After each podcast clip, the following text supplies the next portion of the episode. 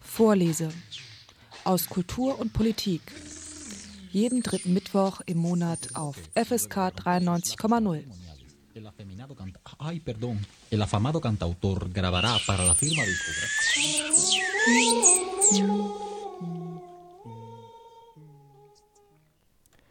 Die Sportpalastrede von Josef Goebbels aus dem Jahr 1943 kennt fast jedes Kind in Deutschland. Eingebrannt haben sich die Fragen nach dem totalen Krieg, die mit frenetischem Jubel durch das Publikum beantwortet wurden. Wie in einem Rausch schien der Propagandaminister eins zu werden mit seinem Volk. Auch nach knapp 80 Jahren sind Fernsehdokumentationen ohne die Rede kaum vorstellbar. Mal ist die Rede von einem rhetorischen Meisterstück, einer grandiosen Poliziggestionsshow. Der totale Krieg habe die Existenz des Dritten Reiches um Monate verlängert. Peter Longerich widmet sich in seinem neuen Buch Die Sportpalastrede 1943, Goebbels und der totale Krieg, einzig und allein der Rede, die Goebbels am 18. Februar im Berliner Sportpalast gehalten hat. Dabei wirft er einen detaillierten Blick auf die Vorgeschichte, die zur Ausrufung des totalen Krieges geführt hat, kommentiert die Rede ausführlich und beschreibt auch ihre Resonanz im In- und Ausland.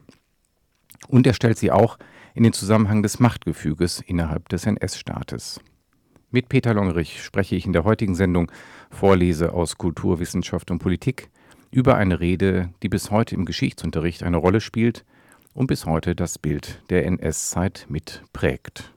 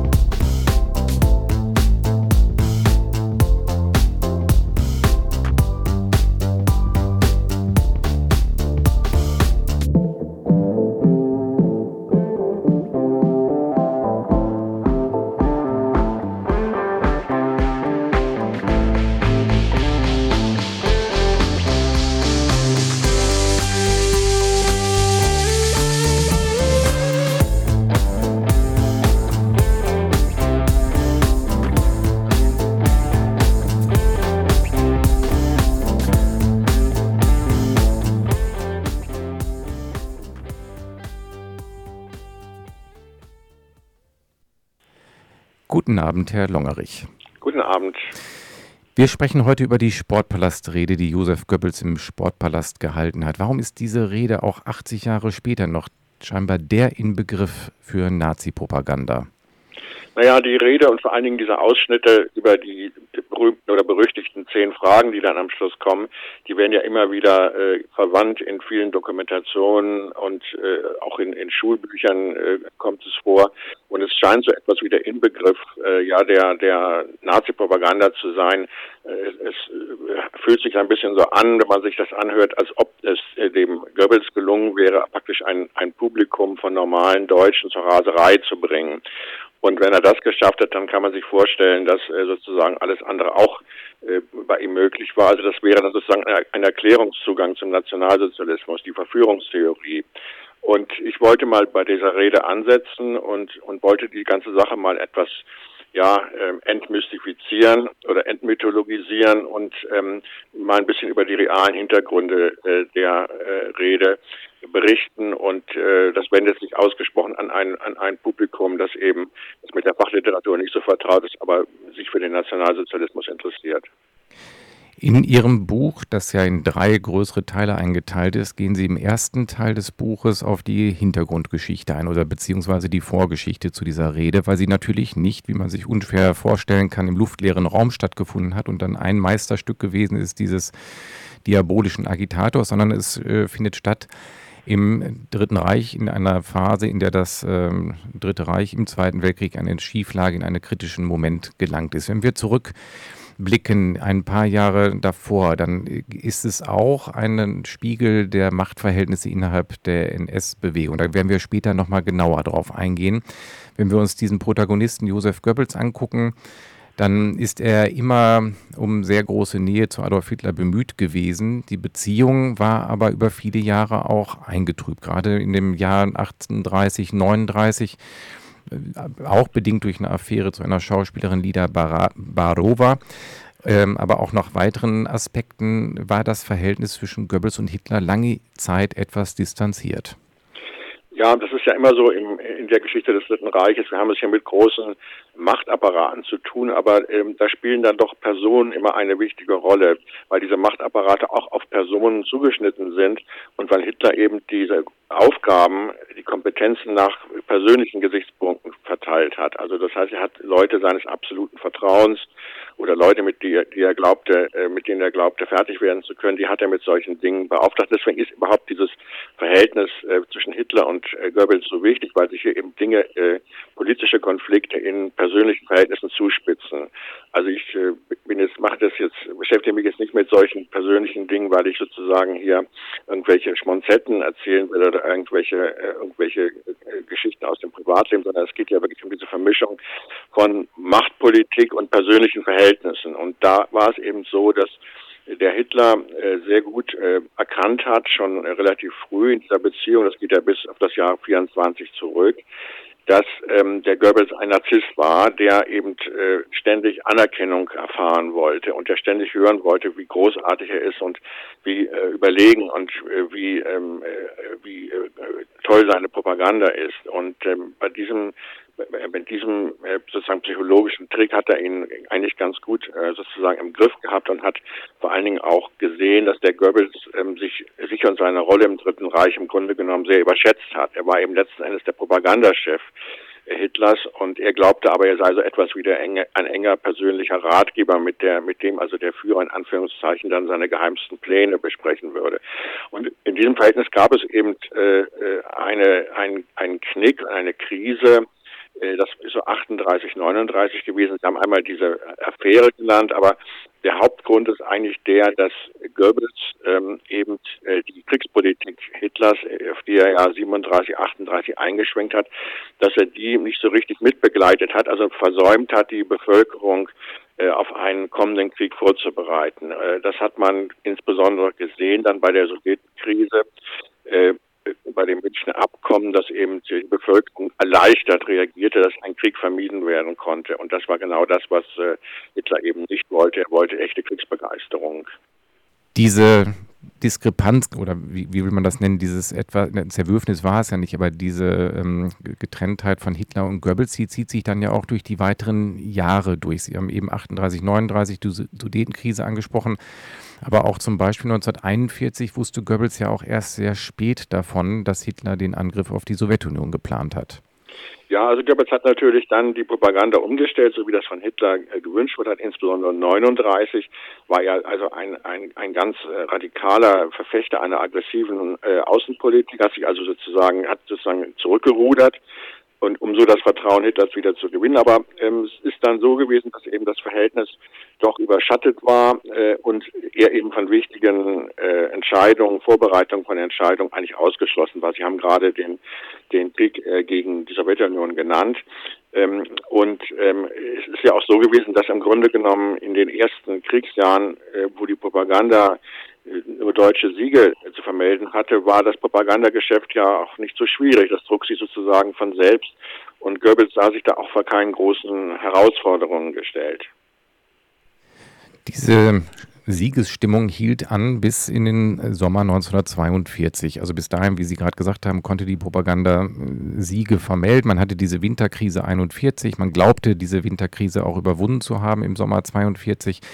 Aber bereits im August zeichnete sich dann schon in Ansätzen das nächste Drama ab und was dann auch später ein wichtiger Bestandteil dieser Rede oder Initialzündung für diese Rede sein sollte. Das ist nämlich die Schlacht um Stalingrad, die am 23.08. mit einer Offensive auf diese Stadt beginnt und ähm, zuerst ähm, ja auch erfolgreich zu laufen verschieden. Der Reichspressechef Otto Dietrich hatte da, der hatte schon den Sieg über Stalingrad verkündet und auch 41 schon den Sieg über die Sowjetunion verkündet. Hier hat sich Goebbels eindeutig vorsichtiger positioniert. Ja, das war eben die Herausforderung, äh, auf die er im Grunde genommen äh, gewartet hatte, nämlich eine wirklich große Krise. Und jetzt musste man eben in der Propaganda äh, andere Methoden aufziehen. Man musste weg von dieser Sieges, von diesen Siegesposaunen hin zu einer mehr realistischen Betrachtung der allgemeinen Lage. Und natürlich glaubte Goebbels auch, dass er über die Propaganda hinaus nun auch in dieser Krise auch wirklich Einfluss auf die politische Gestaltung äh, der Verhältnisse nehmen könnte. Also dass er äh, sozusagen, was man als innere Kriegsfront bezeichnet, dass er da eine führende Rolle übernehmen könnte und sich mit Hilfe der Propaganda sozusagen in diese Rolle äh, hineinspielen könnte. Diese Krise von Stalingrad hat ja auch dann wiederum eine längere Vorgeschichte. Am 30.09. zeigt sich Hitler noch sehr optimistisch und verkündet bei der Eröffnung des Winterhilfswerkes den Fall von Stalingrad. Goebbels geht dann auf einen Gegenkurs und spricht dann auch von so einem nüchternen Realismus, den man in der Propaganda verwenden soll und schlägt auch in der Wochenzeitung Das Reich in seinen Artikeln eher zurückhaltende Töne an.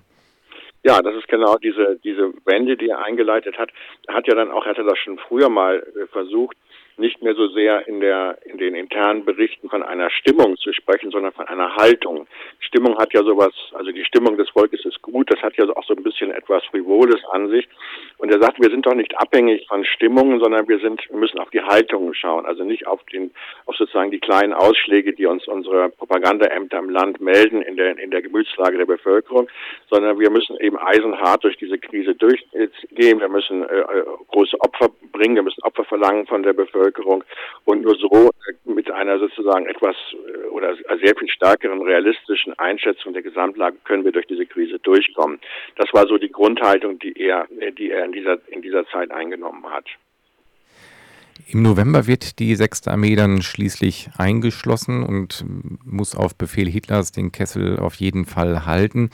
Wir kommen jetzt nochmal zu einem Aspekt in der Goebbelschen Propaganda und in dem, was, was da auch eine Rolle spielt, weil das später auch in der Rede eine große Rolle spielt, nämlich den Stellenwert des Antisemitismus. Der Goebbels verschärft auch hier ähm, ähm, den Ton eindeutig. Am 8. Dezember gibt er die Weisung aus, dass man diese Vorwürfe, die in der Welt kursieren, dass die Deutschen die Juden irgendwie ausrotten im Osten, dass man sie ignorieren soll. Vier Tage später rudert er auch hier zurück und äh, wendet diesen Begriff und sagt, wir, wir gehen in eine Gegenoffensive, wir leugnen es nicht mehr, sondern er versucht hier die Gräuel der anderen, äh, mit die Gräuel der anderen, der Alliierten zu kontern. Ähm, ist hier schon auch ein Aspekt des Antisemitismus enthalten, der auch später ja in der Rede eine große Rolle spielen wird? Ja, man muss einfach sehen, die Geschichte des Antisemitismus und vor allen Dingen auch die Geschichte des, des Massenmordes an den Juden ist natürlich sehr eng mit der gesamten Geschichte des Krieges verbunden. Äh, das heißt, je mehr der Krieg radikalisiert wurde, desto mehr wurde auch diese sogenannte Judenpolitik radikalisiert. Und wir sind ja jetzt ähm, in einer Zeit, äh, also Ende 1942, Anfang 1943, wo ja die systematischen Morde an den Juden in, in Vernichtungslagern schon praktisch seit über einem Jahr äh, vorgenommen worden waren und ähm, natürlich auch die Sache nicht, sich nicht geheim halten ließ. Es kam, gab Gerüchte in der eigenen Bevölkerung. Die alliierte Propaganda hat eben Ende 42 eine große, äh, eine große Offensive, eine Propagandaoffensive eingeleitet und hat äh, viele äh, Tatsachen äh, über die Vernichtung der Juden bekannt gemacht. Und Sie sehen eben hier in der Goebbelschen Reaktion, dass er im Grunde genommen äh, keine, keine propagandistischen Abwehrmittel hatte, aber wahrscheinlich auch gar keine propagandistische Abwehr leisten wollte, sondern im Grunde genommen dieses, äh, dieses schreckliche offene Geheimnis, was es ja mittlerweile war, des Judenmordes sozusagen zu benutzen, um unterschwellig der äh, eigenen Bevölkerung klarzumachen, ja, ähm, wir können diesen Krieg nicht verlieren, weil dann werden wir alle äh, für dieses Verbrechen zur Rechenschaft gezogen werden, also kollektiv. Und ähm, das ist sozusagen, das spielt immer äh, bei dieser Rede auch und bei dieser ganzen Propaganda dieser Zeit eine Rolle, dass man im Grunde genommen von einem, das galt vor allen Dingen für die Zuhörer in einem Sportpalast, so von einem ungefähren Wissen über dieses, über diese schrecklichen Morde ausgehen konnte und sozusagen den Menschen, indem man bestimmte Anspielungen äh, setzte, bestimmte Signale äh, aussendete, die Menschen eben daran erinnerte und versuchte, sie sozusagen ja mithilfe dieser dieses dieser Angst vor der vor der vor der äh, vor der vor den Konsequenzen, die das haben würde, auch gefügig zu machen. Die Vorplanung für den totalen Krieg beginnen dann auch schon im Dezember. Auch da ist dieser Begriff taucht zum ersten Mal auf oder gehäuft auf, sage ich mal, am 28.12 trifft äh, Goebbels Bormann und die beiden besprechen die Planung der Feierlichkeiten zum 10. Jahrestages der Machtübernahme am 30. Januar und dort taucht auch schon der Begriff der totalen Kriegsführung auf. Anfang 43 präzisiert Goebbels das in den Planungen, das soll eine Arbeitsdienstpflicht für Frauen eingeführt werden. Schließung nicht kriegswichtiger Industrien und Schließung von teuren Lokalen und Luxusgeschäften. Diese Aspekte sind ja eigentlich schon im Dezember 42, Anfang 43 das, was später in der Rede dann äh, detailliert nochmal aufgegriffen wird. Ja, dieser Begriff vom totalen Krieg, das war ja damals ein, ein Schlagwort, was sehr weit verbreitet war, äh, schon aus den 20er, 30er Jahren. Und darunter verstand man ja eine, eine totale, eine völlige Einspannung aller Ressourcen für den Kriegseinsatz. Es hat aber auch so eine, eine völkische, äh, eine völkische Seite, nämlich, dass man sozusagen versuchen könnte, an das Volk zu appellieren und aus den, aus den Tiefen des Volkes sozusagen eine Kraftanstrengung äh, heraus äh, herausbringen könnte. Also das hat auch eine nicht nur eine rationale Seite, also mehr Frauenarbeit, mehr äh, mehr höhere Produktion, äh, mehr Einzigen zum Militär. Das hat auch diese irrationale ähm, ja emotionale Seite, dass man sozusagen ja sich selber aus dem Sumpf rausziehen könnte, dass man äh, das Volk äh, nur, nur richtig ansprechen müsste, dann würde es sich schon selber zu helfen wissen. Und beide Aspekte spielen ja eine Rolle. Also diese rationale Seite, wenn ich das so nennen darf, rational, äh, also die in, sich in, in Produktionszahlen und so weiter niederschlug des totalen Krieges und diese andere völkisch irrationale Seite.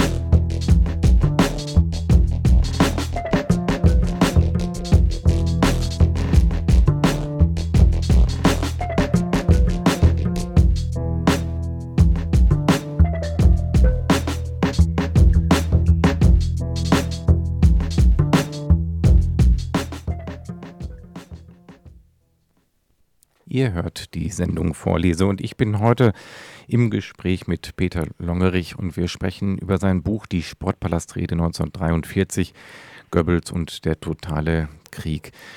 Herr Longerich, wir haben noch keinen Blick genau geworfen auf diese Machtkonstellation im äh, Dritten Reich. Am 8.1.43 findet eine Besprechung im kleinen Kreis statt zwischen Lammers, Bormann, Keitel, Funk, Saukel und Speer. Und die einigen sich dort auf so einen ähm, Führererlass, ähm, ähm, wo es um den totalen Krieg gehen soll. Goebbels ist ja lange Zeit oder eigentlich fast nie so richtig drin in diesen äh, inneren Kreisen, diesem Dreierausschuss, der gebildet wird. Ja, es, es ging damals natürlich äh, den diesen äh, Machtträgern ging es natürlich darum, äh, sie, sie wollten eigentlich keine Strukturen verändern. Sie wollten natürlich das Machtgefüge so wie es bestand in dieser Diktatur erhalten. Sie waren jetzt angesichts der Situation natürlich bereit, äh, bestimmte Maßnahmen, äh, bestimmte radikalere Kriegsmaßnahmen einzuleiten, aber es sollte nicht die Gesamtstruktur eben verändert werden. Und Goebbels war eben galt eben als ja, wenn man so will, Radikalinski als Scharfmacher und es musste befürchtet werden aus der Sicht dieser Herren, der Namen Sie genannt haben, dass er eben versuchen würde, da wirklich ähm, etwas einzureißen, äh, dass es da um Personalien gehen könnte und ähnliches. Und deswegen hat man versucht, ihn äh, von diesen internen Beratungen zunächst fernzuhalten. Er sollte dann ja an diesem Dreierausschuss als Berater teilnehmen. Dann nannte er das selbst in seinen Tagebüchern immer den Viererausschuss. Also da sehen Sie schon, äh, das ist typisch für ihn, diese Selbstüberschätzung äh, und aber auch dieses schnelle sich aneignen bestimmter äh, Situationen. Hitler unterzeichnet am 13. Januar dann diesen ähm, Führererlass, wo dieser Dreierausschuss, von dem Sie gesprochen haben, zwischen Keitel, Lammers und Bormann gebildet wird. Da ist Goebbels äh, zwar beratend, glaube ich, äh, vorgesehen, aber eben nicht äh, als permanentes Mitglied dieses Dreierausschusses. Ja, es ist eben völlig klar, äh, wir haben da, das ist recht gut dokumentiert durch die Goebbels-Tagebücher, aber auch durch äh, Akten, die erhalten sind, dass Hitler äh, ihn, also zögerte, ihn wirklich in diesen innersten Kreis reinzulassen, weil er befürchtete, dass eben das, dass die, die Machtbalance, die ja sehr sorgfältig austariert war zwischen diesen Spitzeninstitutionen, also das waren äh, die, die Wehrmachtsführung, die äh, die Führung der Partei durch Bormann und der äh, und der Lammers als äh, Vertreter des der der äh, der Kanzlei, also des staatlichen Sektors, dass man jetzt hier äh, versuchen wollte zu verhindern, dass es eben hier eine eine einen Einbruch äh, von Seiten Goebbels geben könnte. Und es ist auch ganz bezeichnend, äh, wie der sich hat sozusagen abspeisen lassen mit so bestimmten Äußerungen, die Hitler ihm dann ihm gegenüber dann gemacht hat. Sie sind Goebbels, sie sind auch so etwas dann wie der Motor, der innere Antrieb des Ganzen. Und damit hat er sich dann zufrieden gegeben. Mhm. Am 21. Januar, wir kommen jetzt so langsam zur, zum Höhepunkt der Stalingrad-Krise und zum Untergang dann letztendlich auch der 6. ME, wie alle äh, wissen. Am 21. Januar reist Goebbels dann zu Hitler ins Hauptquartier und ähm, Hitler unterrichtet ihn da live vom Ernst der Lage. Und da hat Goebbels ähm, schon zum ersten Mal, glaube ich, soweit ich das im Buch verstanden habe, zum ersten Mal dieses Gefühl, ich kann mit meinen radikalen Positionen zum totalen Krieg vielleicht doch durchkommen, weil Hitler nun durch den Ernst der Lage bereit ist, da ihm in einigen Punkten entgegenzukommen. Ja, das war ein, ein, richtig schwarzer Tag äh, und ähm, es kamen laufend Nachrichten rein, die, die äh, zeigten, wie sehr sich die militärische Situation zuspitzte. Und ähm, Goebbels ist es ja wohl gelungen, an diesem, in diesem, bei diesem langen Aufenthalt, bei diesem vielstündigen Gespräch, den Hitler ziemlich zu überfahren. Also der äh, hat äh, sich wohl weitgehend auch rezeptiv verhalten. Und Goebbels kam mit dem Gefühl äh, zurück, dass er eben einen großen politischen Triumph errungen hätte.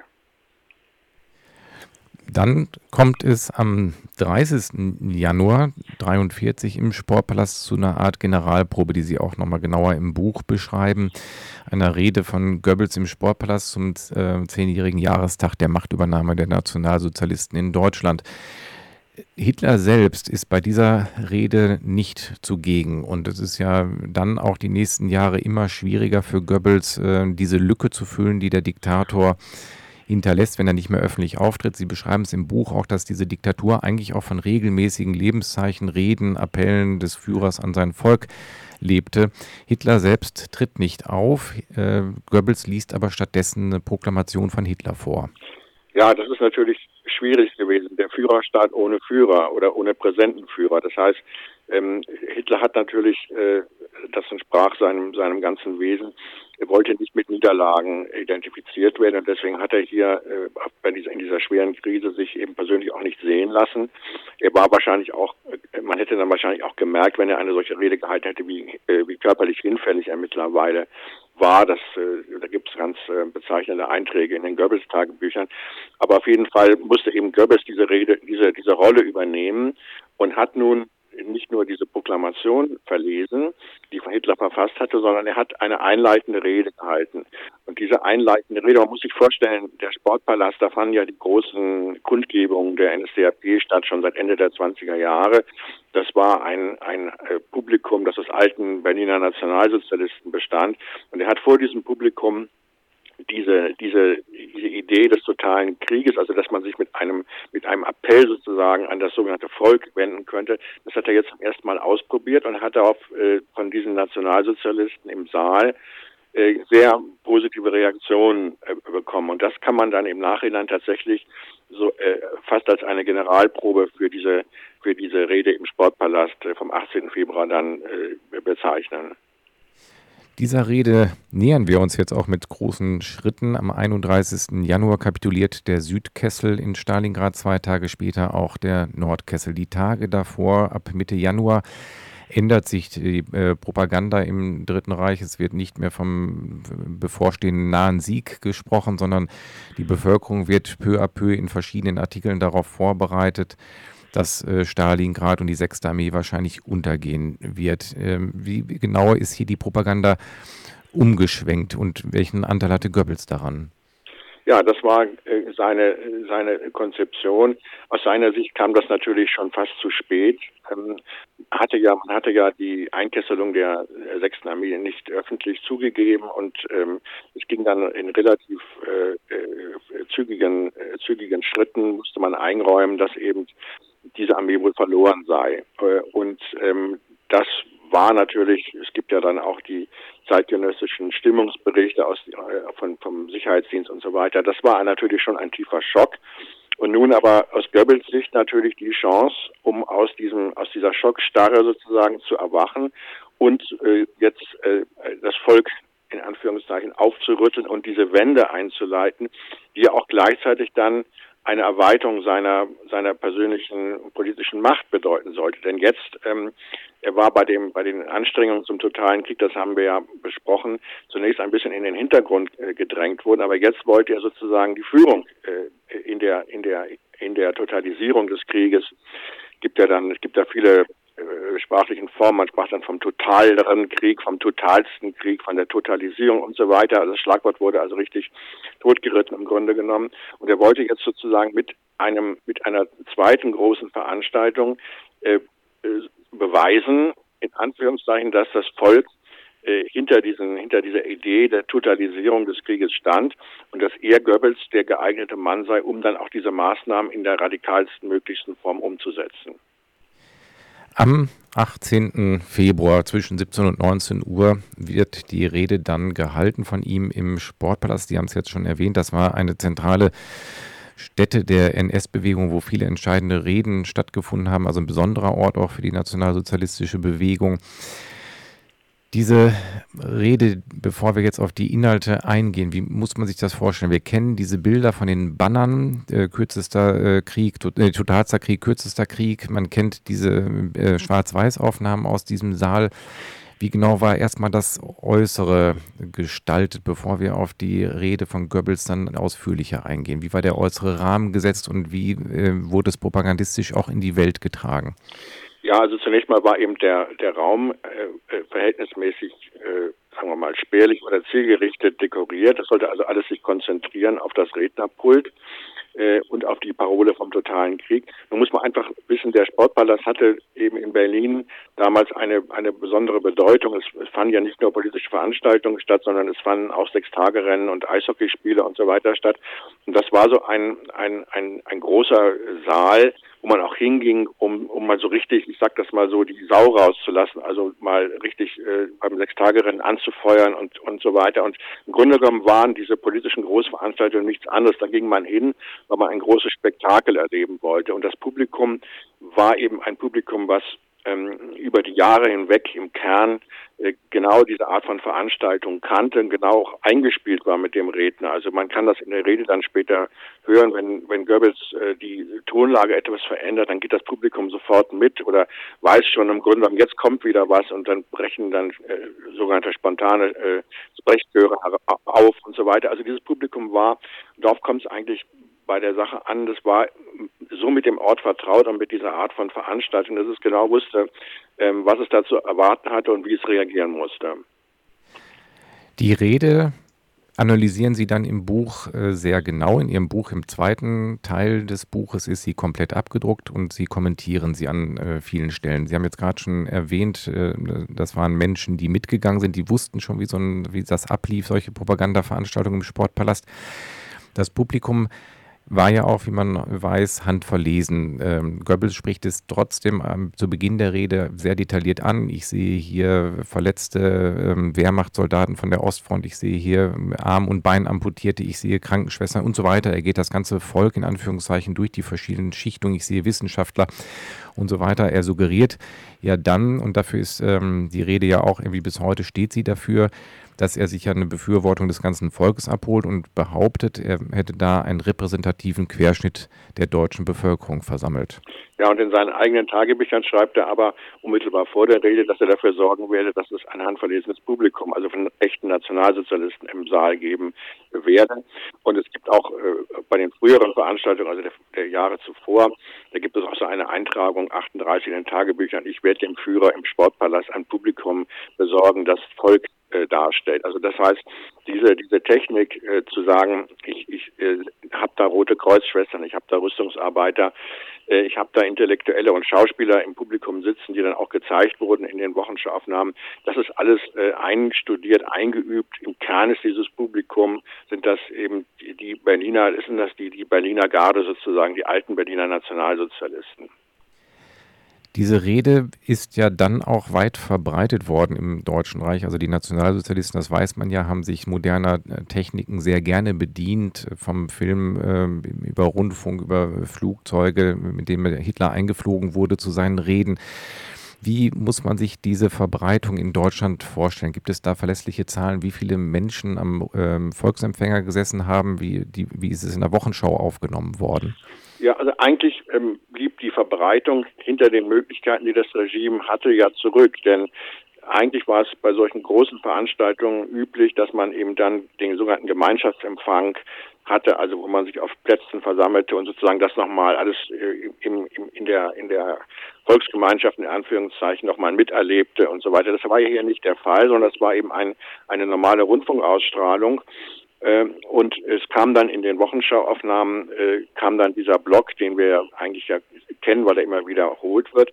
Wobei man natürlich hier auch sehen muss, äh, in dem, äh, in dem Saal selbst waren natürlich zahlreiche Mikrofone, waren zahlreiche äh, Kameras verteilt und äh, was wir sehen, ist natürlich ein Zusammenschnitt. Also das heißt, ähm, ob jetzt wirklich, so wie das in dem in dem Film in der Wochenschau zu sehen ist, der Redner spricht und dann reagiert das Publikum oder ob man nicht eine Reaktion genommen hat, die fünf, eine Viertelstunde vorher oder eine Viertelstunde später stattgefunden hat, das kann ja niemand mehr nachvollziehen. Also was wir kennen, ist im Grunde genommen diese Aufnahmen, das ist eine natürlich eine Bearbeitung äh, nach dem Schneidetisch und ähm, äh, das ist alles eine ist alles Teil dieser dieser groß angelegten Inszenierung. Dann gibt es aber, frage ich mal ganz direkt, gar keine, gar, gar keine Komplettfassung, sage ich mal, der, der, gesamten Rede. Ein, ein Filmschnitt, also ein äh, kompletter Schnitt der Rede gibt es gar nicht, ein Filmmitschnitt. Nein, es gibt diese Wochenschau-Aufnahme, es gibt natürlich die Tonaufnahme, die ist äh, erhalten, also in voller Länge. Aber es, es gibt, äh, es ist ja auch damals so gewesen, ähm, sie konnten ja gar nicht mit, mit äh, einer Kamera so lange filmen natürlich, sondern es mussten, da waren viele Kamera im Saal, die dann ständig ihre, ihre Filme auswechseln mussten. Es konnte also immer nur äh, irgendwie ein, äh, immer ein, nur ein Zusammenschnitt dabei rauskommen. Aber eine solche, eine solche Rede eins zu eins abzufilmen aus einer Position aus, das war ja gar nicht möglich in der damaligen Zeit. Nee, stimmt, genau, da haben Sie recht, da musste man dann verschiedene Rollen da irgendwie zu, äh, im Petto haben.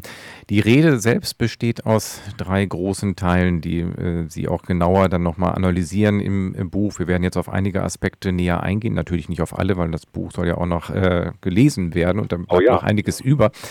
Ähm, es sind quasi drei große Teile, eine allgemeine Einleitung. Ich hab, wir haben eben schon drüber gesprochen, wo Goebbels auch nochmal skizziert, wer hier eigentlich im Raum sitzt und alle sollen sich vergewissern, dass das Deutschland ist, was dort, was dort sitzt. Dann werden drei Thesen im Hauptteil behandelt und zum Schluss kommen dann diese ähm, wohlberüchtigten zehn Fragen, die man wirklich heute wirklich fast jeder, jede äh, kennt. Die, in, bei diesen drei Thesen bleibt er natürlich auch der propagandistischen äh, Linie der Nationalsozialisten treu. Es ist äh, die erste große These, ist, dass das Deutsche Reich und Europa an den Bolschewismus fallen werden, wenn man verliert. Da spielt er ja ganz bewusst mit dieser Angst vor der roten Gefahr. Ja, und das unterlegt er natürlich dann noch, ähm, indem er eben immer von dem, von dem, von der jüdisch-bolschewistischen Gefahr spricht. Also das sozusagen, er schiebt auch hier schon das Thema äh, Antisemitismus, Juden äh, in den Vordergrund. Diese Thesen sind übrigens, äh, das, das hört sich so gewaltig an. Drei Thesen, die sind auch, äh, wenn man sich die Rede dann näher ansieht, in den weiteren Ausführungen auch relativ konfus. Also es ist nicht so eine geradlinige, äh, so eine geradlinige, ja, logische Entwicklung, die er hier macht, sondern es ist, es ist eine Rede, die immer wieder davon lebt, dass er eben bestimmte Anspielungen setzt und dann eben äh, das Publikum, ähm, äh, vom Publikum eine Reaktion haben will. Sie müssen sich ja auch vorstellen, äh, dieses mit diesen zehn Fragen, also dieses Frage-Antwort-Spiel, äh, ich hätte fast gesagt wie im Kasperle-Theater, wenn das nicht so ernst wäre. Äh, das, muss, das funktioniert natürlich nur, wenn das sozusagen während der ganzen Rede schon aufgebaut ist. Also Sie müssen sozusagen eine Klimax, eine Klimax äh, erzeugen als Redner, um dann das Publikum nachher so zu haben, dass es wirklich äh, mit, mit äußerster äh, Begeisterung und Enthusiasmus dann auf den auf den Schlussteil reagiert. Und das Ganze ist eigentlich mehr äh, dieses, äh, da geht es eigentlich auch gar nicht um die argumentative Logik, sondern es geht einfach darum, das Publikum sozusagen langsam auf diesen auf diesen Höhepunkt vorzubereiten. Das gelingt ja auch zumindest bei diesem handverlesenen äh, Publikum. Die weiteren Aspekte sind dann auch, dass er immer wieder betont, nur die Wehrmacht und das deutsche Volk haben die Kraft, diesem Ansturm äh, entgegenzustehen.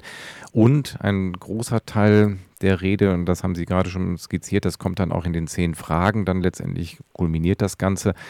Diese, dieser Appell, es muss schnell und gründlich gehandelt werden. Das, was er dann skizziert, eigentlich auch äh, eine Gesellschaft im totalen Krieg, ist ja eigentlich etwas, wo, das weiß man aus heutiger Sicht natürlich auch, wo es eigentlich äh, Wahnsinn ist, dass die Menschen da, auch die anverlesenen Menschen da schreiend zustimmen, weil es natürlich in, äh, in einer totalen Vernichtung, in einer, in einer Brutalisierung dieses Krieges auch äh, mündete. Und die Maßnahmen, die er dann fordert, er macht es ja manchmal auch so ein bisschen humorvoll, dass er äh, sagt, man kann jetzt nicht mehr irgendwie mit dem Pelzmantel durch Berlin laufen. Als Beispiel jetzt, das weiß ich gar nicht, ob es in der Rede so auftaucht. Ähm, was genau ist denn da von ihm wirklich ernsthaft intendiert und was ist auch einfach Populismus zu sagen, jetzt geht es den Reichen, diesem bösen Bild dieser Reichen, die immer noch wie die Made im Speck da sitzen, während der, der Frontsoldat im Osten fällt. Was ist an diesen äh, Bildern dran und in seiner eigenen Wahrnehmung? Ja, es ging natürlich zum einen schon äh, um die Intensivierung der Kriegsanstrengungen. Da war eben ein der Haupt der Hauptgedanke war der, dass man mehr äh, Männer äh, aus der aus der Industrie für, den, für die Front freimachen sollte. Äh, die, äh, die Reste der der äh, zivilen Industrie, also die für zivile Zwecke äh, produzierte, runterfahren sollte und mehr Frauen in die Industrie bringen sollte. Das war sozusagen der der einmal der, der kriegswirtschaftliche Aspekt. Aber natürlich hatte Goebbels dann noch äh, dieses Schlagwort von der Optik des Krieges.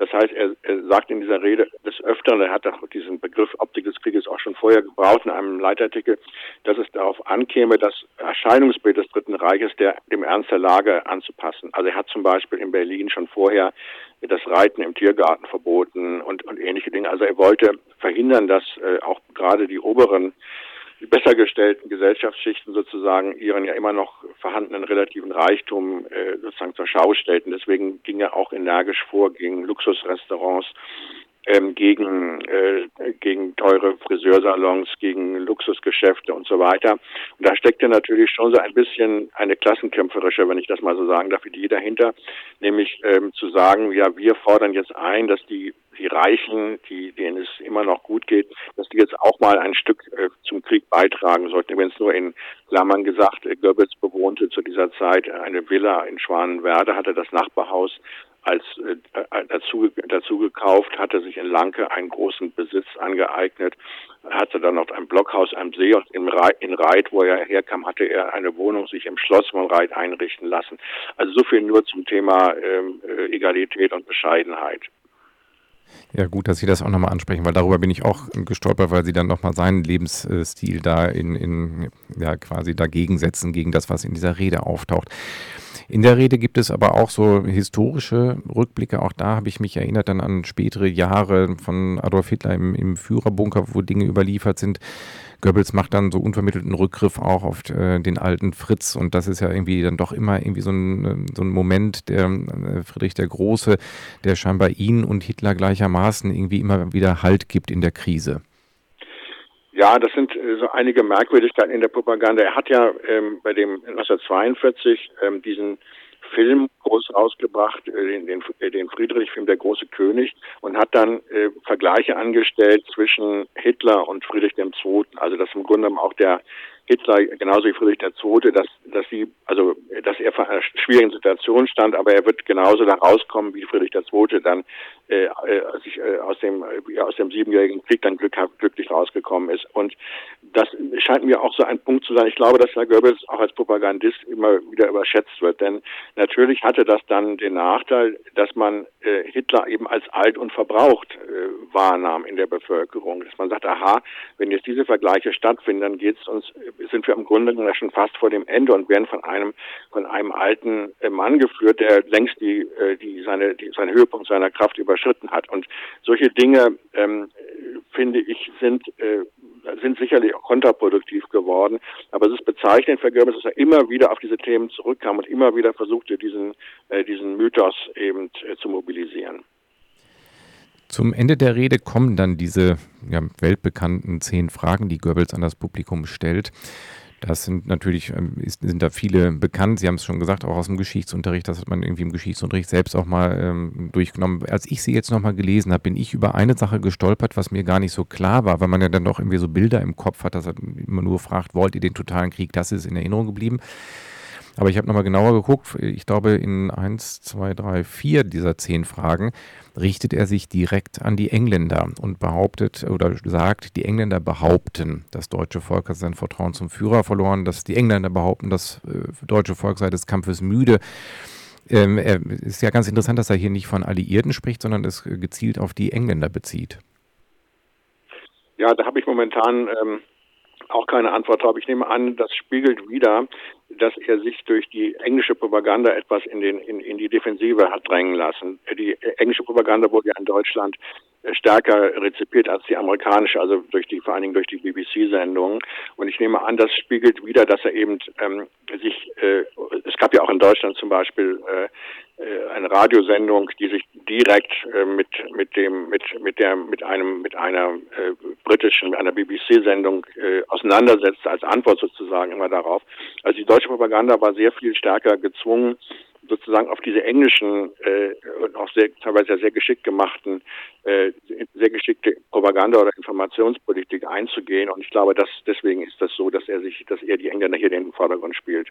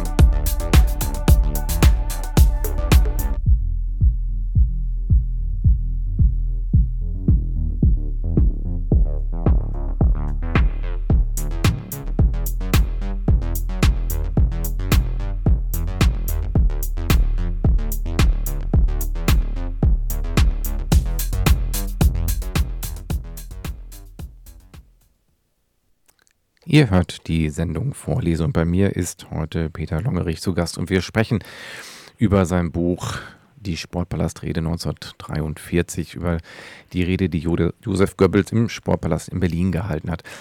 Und Herr Longerich, wir haben jetzt eben schon einen Blick auf die Rede geworfen. Sie endet mit diesen berühmten zehn Fragen und da braucht man jetzt nicht weiter ins Detail gehen dazu, sondern man kann man das Buch ja auch gerne nochmal zur Hand nehmen und da reinlesen. Wir möchten noch einen Blick werfen auf die Zeit äh, nach der Rede. Goebbels geht völlig äh, enthusiastisch und begeistert, hat man so das Gefühl, ins Bett und hat, oder in den nächsten Tag auch, wie man auch immer meinen möchte, und hat so das Gefühl, er hat einen unfassbaren Propagandacoup äh, da bewerkstelligt und glaubt nun daran, dass ein Ruck irgendwie durch das Deutsche Reich geht. Ja, das ist das ist ganz typisch für Goebbels, dass er die Wirkung seiner, seiner Reden mal überschätzt hat. Äh, man kann in den Tagebüchern nachlesen, äh, dass er immer ähm, natürlich äh, vor den Reden natürlich Vorbereitungen getroffen hat, dass die entsprechende propagandistische äh, äh, Verbreitung stattfand. Und dann freut er sich äh, zwei Tage später in seinen Tagebüchern wie ein Schneekönig, wie toll die Presse über die Rede berichtet hat, nachdem er das selbst angeordnet hatte.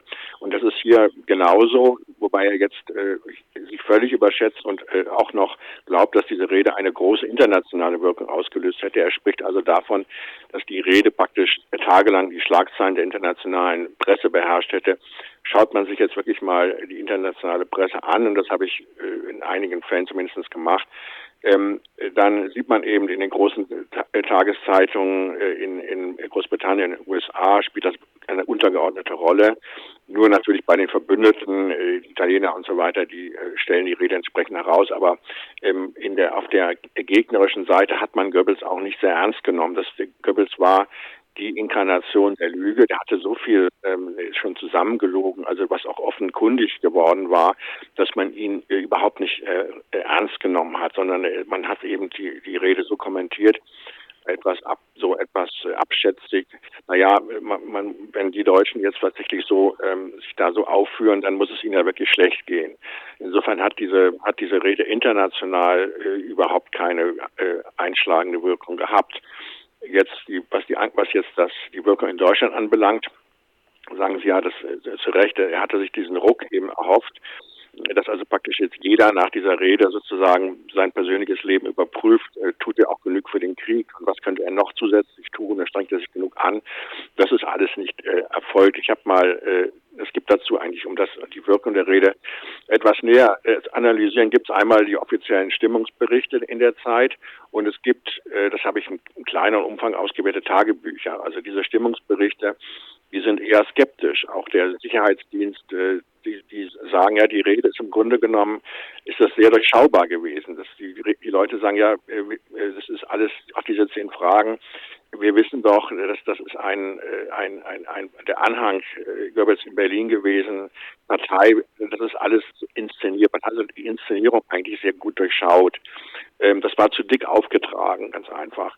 Und wenn man so Tagebücher reinschaut, natürlich bin ich jetzt nicht in der Lage, da ein repräsentatives Bild zu geben, aber man sieht doch sehr deutlich an diesen verschiedenen Tagebucheintragungen, dass es eben sehr uneinheitliche Reaktionen gab. Also es war eben nicht dieser Ruck, sondern die, die Gedanken der, der Tagebuchschreiber gingen in ganz verschiedene Richtungen. Die einen sagten, das hätte man auch früher machen können.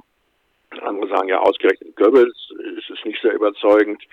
Und andere sagten, es wird ja doch nichts, äh, man wird ja doch nicht äh, den, den Reichen ihre Privilegien nehmen und so weiter und so weiter. Also es gibt äh, da sehr unterschiedliche Reaktionen. Mir ist aufgefallen, eine, eine auch die, es gab hier diese Stimmungsberichte von verschiedenen Dienststellen, unter anderem auch in der Justiz. Und da schreibt der Präsident eines Oberlandesgerichts, also eines sehr hohen Gerichts, der schreibt eigentlich einen expliziten Kommentar zu dieser Rede und sagt eben, die Rede ist im Grunde genommen äh, spaltend mit wegen dieser wegen dieser klassenkämpferischen Töne und sie ist nicht dazu geeignet, das Volk zusammenzuführen. Also wir finden ähm, also von einem hohen Beamten eigentlich eine eine recht äh, treffende und und auch ähm, äh, scharfe Kritik dieser Rede und äh, ähnlich wurde wohl auch äh, in in den Führungskreisen über diese Rede gesprochen. Man darf ja auch die Tatsache nicht vergessen, dass sie, wir haben es jetzt eben lange analytisch betrachtet, den Hintergrund dieser Rede, dass sie kurze Zeit nach dem, äh, der Kapitulation der 6. Armee in Stalingrad erfolgt und die Stimmung ja alles andere als äh, zuversichtlich war, dass dieser Krieg noch ein gutes Ende für das Deutsche Reich nehmen wird. Ja, es hat, man hat so den Eindruck, äh, dass eben einfach auch die, die Apathie in der Bevölkerung, die Lethargie, auch die Verzweiflung zunahm und dass so die Grundeinstellung war, jetzt möglichst Kopf weg, runterducken und sehen, dass man das alles irgendwie übersteht. Aber diese, diese große, dieses Aufbäumen und sich dem Feind entgegenwerfen und, ähm, äh, und Heldentaten vollbringen, das war eben einfach nicht äh, die vorherrschende Stimmungslage. Und es ist Goebbels auch nicht gelungen, die Stimmung in diese Richtung zu drehen. Was ihm allerdings gelungen ist, ist durch diese Rede und durch diesen Appell an den totalen Krieg, ist eine Radikalisierung der antisemitischen Maßnahmen, der antijüdischen Maßnahmen. Kurze Zeit nach der Rede gab es am 27.02. die Fabrikaktion in Berlin, wo 8000 äh, jüdische Arbeiter durch die SS festgenommen wurden, direkt am Arbeitsplatz. Und am 14.03. bestärkt Goebbels Hitler dann auch nochmal darin, die Juden jetzt nun endgültig aus dem Reich rauszubringen. Das ist ja schon eine Radikalisierung, die jetzt nicht vielleicht im Bereich des totalen Krieges für die deutsche Bevölkerung eine Rolle gespielt hat, aber für die äh, jüdische Bevölkerung. Ja, das ist eben äh, der, der Goebbelsche totale Krieg. Also Sie müssen sich vorstellen, dass in Berlin ja nach wie vor in der, vor allen Dingen in der Rüstungsindustrie jüdische Arbeitskräfte arbeiteten. Die wurden jetzt rausgezogen, äh, wurden deportiert. Also genau eigentlich das Gegenteil, was man sich von einer, von einer effektiv arbeitenden Kriegswirtschaft vorstellt. Hier ging es auch gar nicht um, um Produktionszahlen, sondern hier ging es um eine, eine völkische, einen völkischen Reinigungs, äh, äh, eine, eine völkische Reinigungswahnsinn. Äh, das war sozusagen der, der totale Krieg Goebbelscher Prägung, also sozusagen den, auch im Innern den Terror so zu erhöhen. Das hat ja jeder mitbekommen in Berlin, was da vor sich ging. Äh, dass man also äh, sagte, man, es ist besser, sich nicht irgendwie mit diesen, mit, mit den, mit den Machthabern anzulegen, sondern man macht einfach seine Sachen weiter und, ähm, und äh, äh, widerspricht möglichst nicht. Das ist sozusagen, das ist für mich eigentlich so das Sinnbild von dem totalen Krieg, äh, wie, wie Goebbels das verstanden hat. Goebbels wird dann aber doch noch der Reichsbevollmächtigte für den totalen Kriegseinsatz nach dem 20. Juli, nach dem Attentat auf Adolf Hitler, dem Sprengstoffattentat, äh, radikalisiert sich das System noch einmal in diesem, in diesem Untergangsjahr, was dann stattfindet. Es fallen noch äh, wöchentlich 100.000 äh, Wehrmachtssoldaten. Aber Goebbels kann trotz äh, dieser Bevollmächtigung, nun wissen wir ja auch, nichts mehr daran ändern. Was genau sind da nochmal die Auswirkungen für den totalen Kriegseinsatz?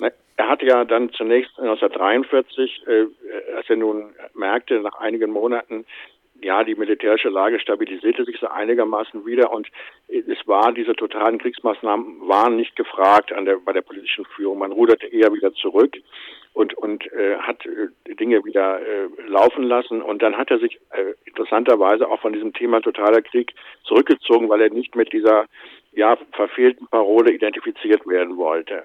Hat sich zurückgehalten, dann bei der nächsten großen Krise, 44 im Sommer, kommt er dann erneut äh, mit dieser Idee und wird dann tatsächlich dann Reichsbevollmächtigter für den totalen Kriegseinsatz, hat also diese, diese, äh, diese Macht sozusagen, die er angestrebt hat, in den Händen, aber das natürlich ist zu diesem Zeitpunkt wenn man das jetzt im Einzelnen mal nachliest, was er da gemacht hat, das ist alles sehr wirr und und und ähm, und und es ist auch kann natürlich keine Wende im Krieg mehr bringen. Also er, er sorgt zum Beispiel dafür, dass äh, die in den nicht kriegswichtigen Industrien äh, Arbeiter entlassen werden, aber die sitzen dann Wochen und Monate lang auf der Straße, haben keine Arbeit und sie können irgendwo anders untergebracht werden. Äh, die, die Wehrmacht kann gar nicht genügend äh, Rekruten schnell ausbilden und so weiter und so weiter. Das heißt, es, es funktioniert einfach nicht. Was er natürlich erreicht hat, ist, er hat äh, sozusagen noch äh, in diesem in diesem letzten ja fast fast Kriegsjahr es eben noch geschafft, Hunderttausende von schlecht ausgebildeten, äh, meist jüngeren Männern an die Front zu bringen, wo dann ein großer Teil von ihnen äh, umgekommen sind. Das sind ja in den letzten Kriegsmonaten sind äh, pro Monat durchschnittlich 300.000 Wehrmachtssoldaten gefallen. Also ähm, das ist sozusagen das Ergebnis dieser, äh, dieser wesentliche Ergebnis dieser totalen Kriegsmaßnahmen gewesen. Sie haben mich eben ganz gut korrigiert, weil ich hatte das im Sprung gemacht vom Jahr 43 zum Jahr 44 zu diesem Reichsbevollmächtigten. Da, mhm. Gut, dass Sie nochmal darauf hinweisen, dass ja. er da ja zwischendurch auch nochmal zurückgerudert ist. Genau. Zum Ende des Krieges ähm, sind dann auch so ein paar Sachen, die eher populistisch gedacht waren, die er auch nicht durchsetzen kann. Er wollte ja auch, dass keine Päckchen und Privattelegramme mehr verschickt werden und die Produktion von Bier und Süßwaren sollte eingestellt werden. Bei diesen Maßnahmen hat Hitler bis zum Schluss eigentlich auch immer interveniert und wahrscheinlich mit dieser Angst vor einem 9. November 1918 dann doch immer noch mal äh, keine Unterschrift unter diese Maßnahmen gesetzt. Ja, Hitler hatte gezögert, eben der eigenen Bevölkerung während des Krieges zu viel zuzumuten. Ähm, das waren ja auch einfach äh, noch eine Reihe von großen Unbekannten. Also zum Beispiel war die Frage, ob nicht dann doch wieder in der Arbeiterschaft sich vielleicht äh, sowas wie eine, ähm, ein sozialistischer Widerstandsgeist gehalten hatte. Es gab Millionen von äh, Fremdarbeitern, sogenannten, also ausländischen Arbeitskräften, die man zwangsweise ins Reich geholt hatte.